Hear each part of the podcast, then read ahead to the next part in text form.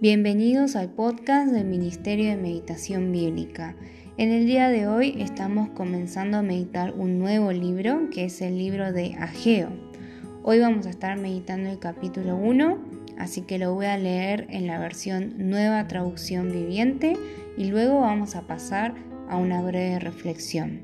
Sería bueno que puedan ver en nuestro canal de YouTube la introducción al libro de Ageo que también hemos subido esta semana porque quizás hay cuestiones de contexto, de historia, que sería bueno que tengan en cuenta para que eso les ayude en su tiempo de meditación bíblica personal. Sin más, esperamos y rogamos al Señor que nos acompañe en este tiempo y que podamos escuchar lo que Él quiere decir a cada una de nuestras vidas.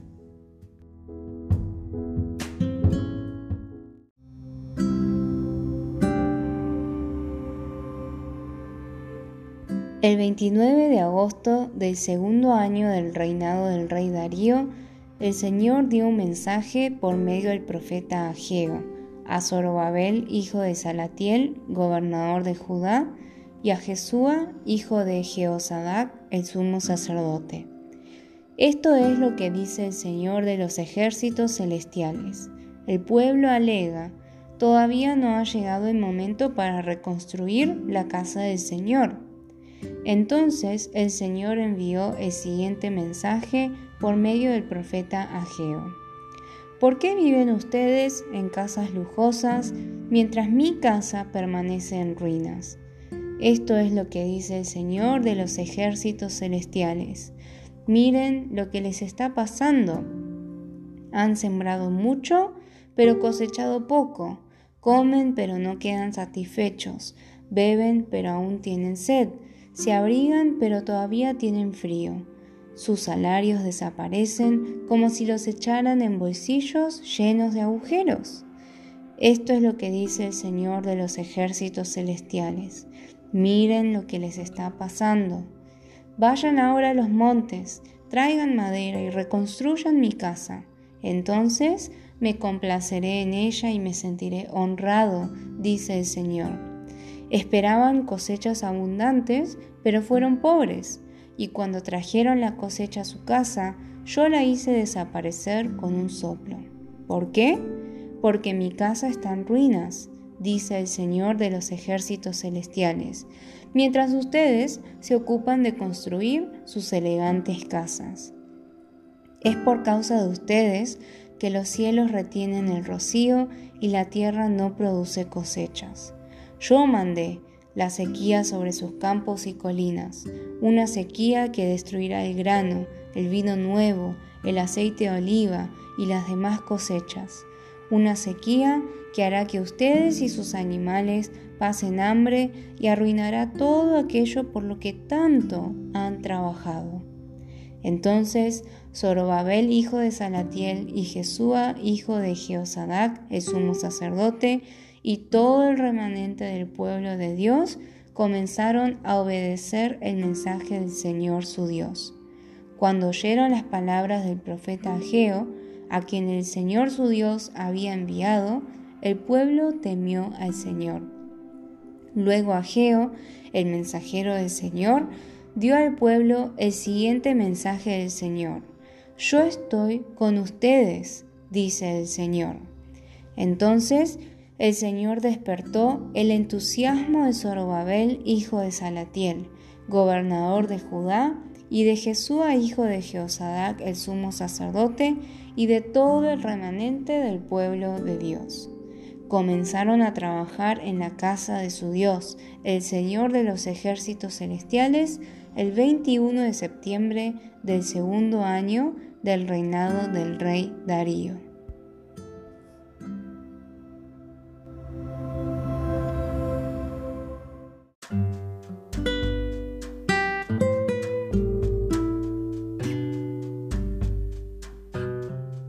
Como mencioné en un principio, sería bueno que puedan ver la introducción al libro de Ageo que subimos en nuestro canal de YouTube, Meditación Bíblica Internacional, porque ahí van a poder ver un poquito más en detalle y profundidad algunas cuestiones de contexto y de historia que en este espacio del podcast no vamos a poder hacer.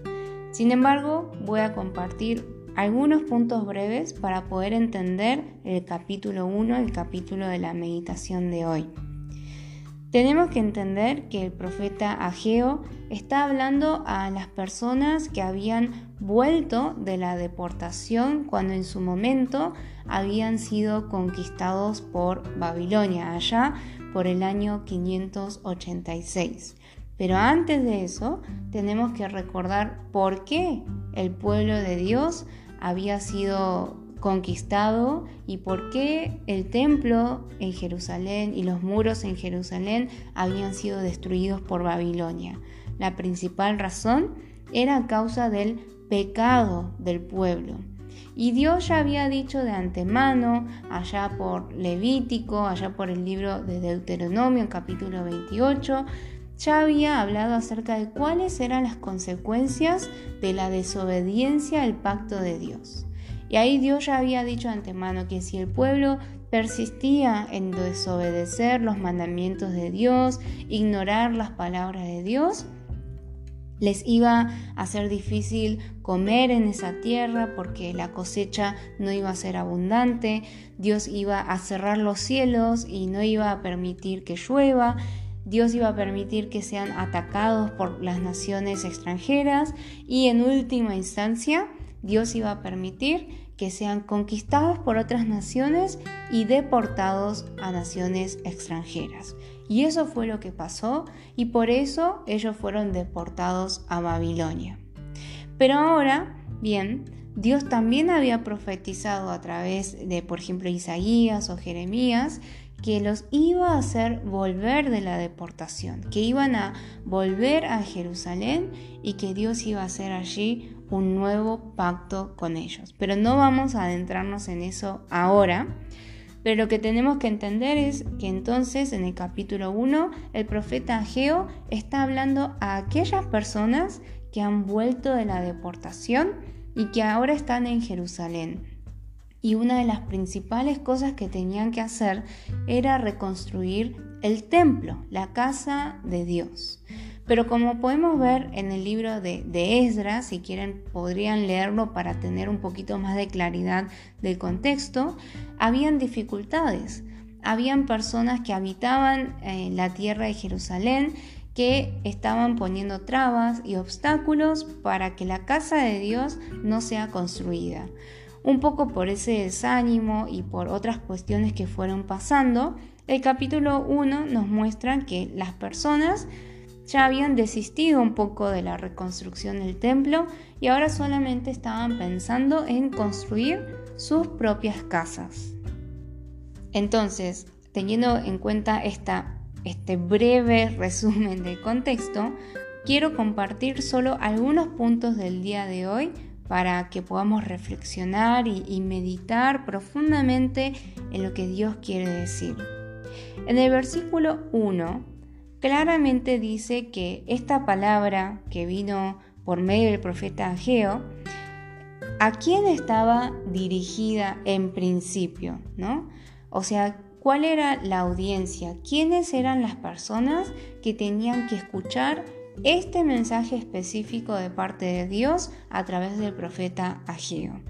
Y en el versículo 1 vemos que refiere a dos personas. ¿Quiénes son esas dos personas? Zorobabel, que era el gobernador de Judá, es decir, que cumplía una función política, por así decirlo, y por otro lado a Josué o Jesúa, dependiendo de la versión que ustedes utilicen, que era el sumo sacerdote. Y si bien el pueblo también escuchó esta palabra de profecía, vemos que principalmente el mensaje estaba dirigido a quienes, a los líderes, a Zorobabel y a Josué, al gobernador de Judá y al sumo sacerdote. Para el final del capítulo 1, ¿cómo vemos que es Dios? Dice que Dios despertó el espíritu de estas dos personas.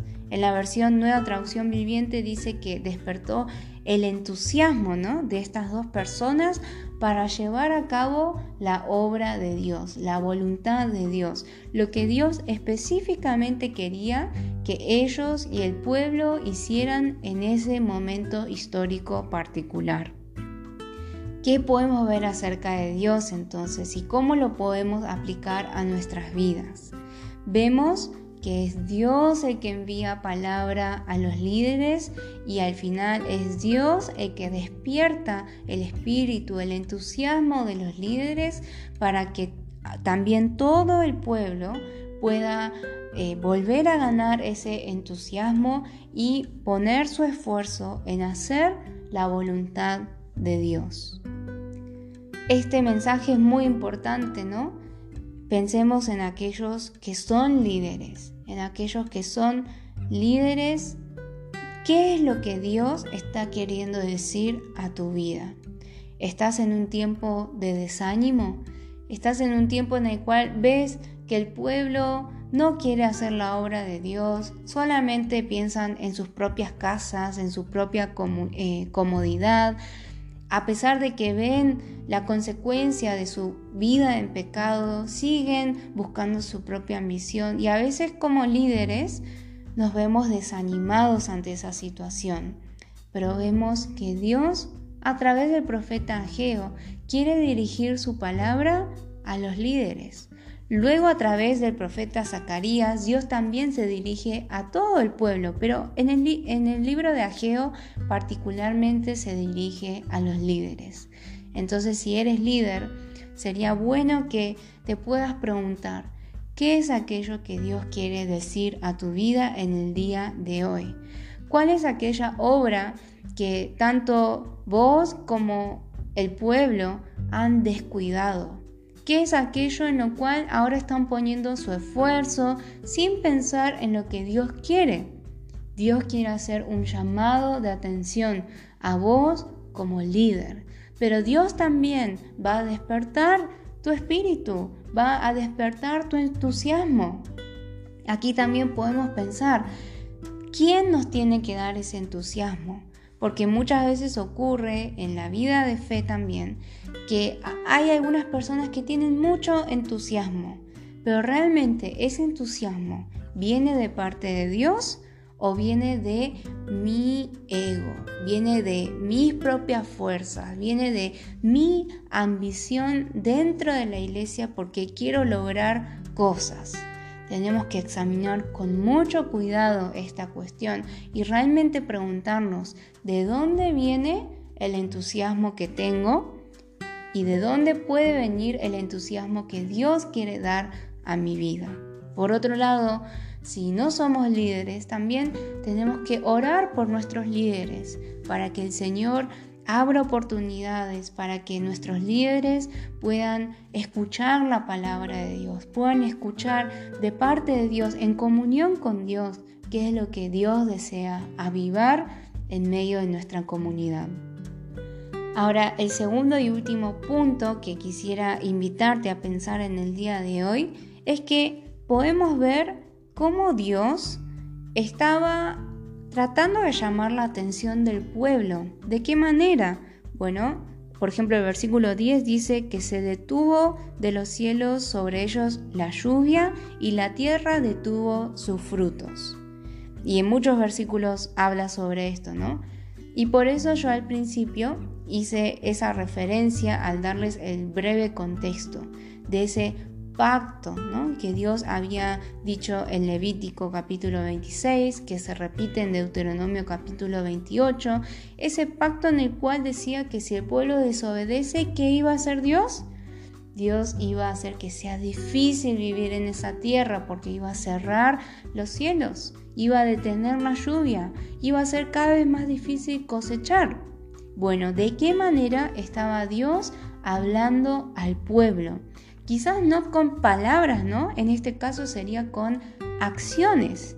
Dios los estaba tratando según el criterio de su pacto que había hecho hace mucho, mucho tiempo atrás, pero ese pacto seguía vigente con el pueblo que había vuelto de la deportación.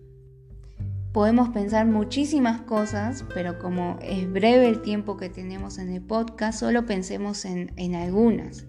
Por ejemplo, podemos entender que para entender cómo Dios obra en mi vida, ¿qué es necesario que entendamos?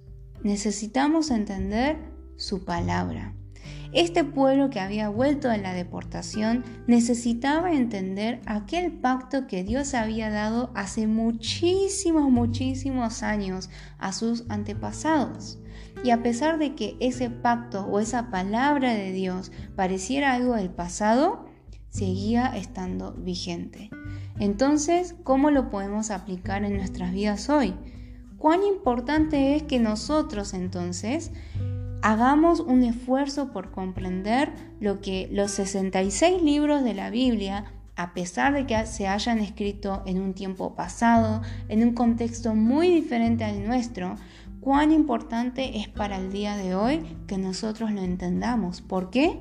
Porque Dios nos sigue tratando según el criterio de su palabra comunicada y registrada hace muchísimo tiempo atrás, pero ese Dios sigue vivo en el día de hoy. Entonces, para entender cómo es Dios, para entender cómo nos habla a través de su palabra, pero también a través de las cosas que suceden en nuestras vidas, es necesario que entendamos al Dios que se revela en las escrituras. Entonces, puedo aplicar, bueno, ¿qué cosa concreta puedo hacer para poner de mi esfuerzo, de mi tiempo, para aprender más de la palabra de Dios? Esa aplicación concreta puede ser muy diferente para cada uno. Para algunos puede ser, bueno, este domingo voy a prestar más atención a lo que el pastor enseña. Bueno, este domingo me voy a conectar al culto por, YouTube, por internet, o voy a ir a la iglesia en donde sea permitido. Para cada uno de nosotros puede ser algo diferente. Puede ser, bueno, me voy a anotar en algún estudio bíblico o le voy a preguntar a mi pastor cómo puedo conocer más sobre la palabra de Dios. Así, con pequeñas acciones, podemos ir aplicando lo que Dios nos enseña a través de su palabra. Se repite, ¿no? Meditad bien sobre vuestros caminos, meditad sobre vuestros caminos. Tenemos que considerar las cosas que nos suceden, nuestras decisiones, las consecuencias de nuestras decisiones y reflexionar, reflexionar con atención y considerar a los ojos de Dios, teniendo en cuenta las perspectivas de Dios, lo que ocurre en nuestra vida, para entender qué es lo que Dios quiere hablar a cada uno de nosotros. Aunque haya sido breve, espero que esto haya podido ayudarles en la meditación del día de hoy y los esperamos en el próximo episodio de podcast el día viernes. Bendiciones.